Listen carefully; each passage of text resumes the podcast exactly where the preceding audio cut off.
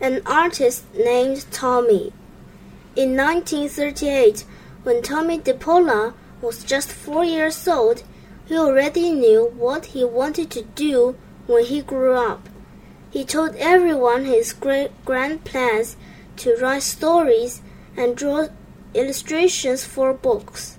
When he was little, Tommy would sit on his Irish mother's knee and listen with interest to, to traditional stories from Ireland she would read to him every day.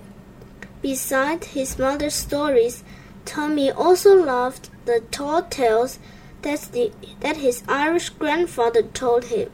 Tommy would later use traditional Irish stories and tall tales for some of his books.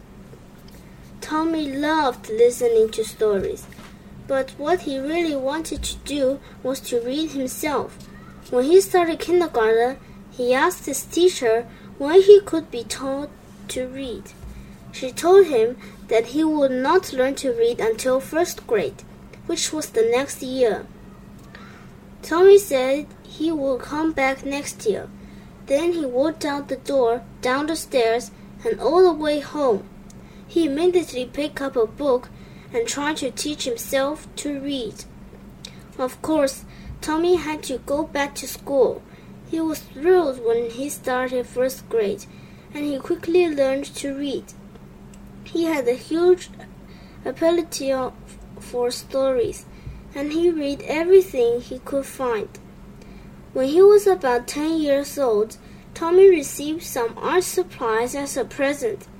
He thought they were the best gift ever.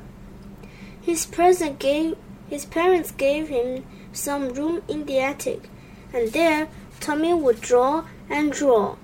No one was allowed beyond the invisible line into his drawing place unless he invited them. At school, the art teacher noticed what a good artist Tommy was. She would make sure he got extra paper for his drawings. Tommy would draw pictures for the children in his class. He would create paper dolls and give them to the girl who was his favorite that week. When Tommy grew up, he went to the same art school as his twin cousins. He remembered what his cousin told him. To be a good artist, he would need to practice, practice, practice. That's just what Tommy did. When Tommy finished school, he became an art teacher. He got his first book job in 1965. It was illustrating a children's science book called Sound Science. Not long after that, he wrote and illustrated his first book. People loved Tommy's books. He had received many awards for literature, some of some for his illustrations and some for his stories. The first major award he received was the Caldecott Honor Book Award for his illustration in Santa Tomie dePaola achieved his dreams of becoming a writer and an illustrator.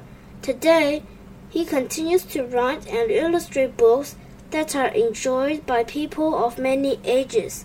The end.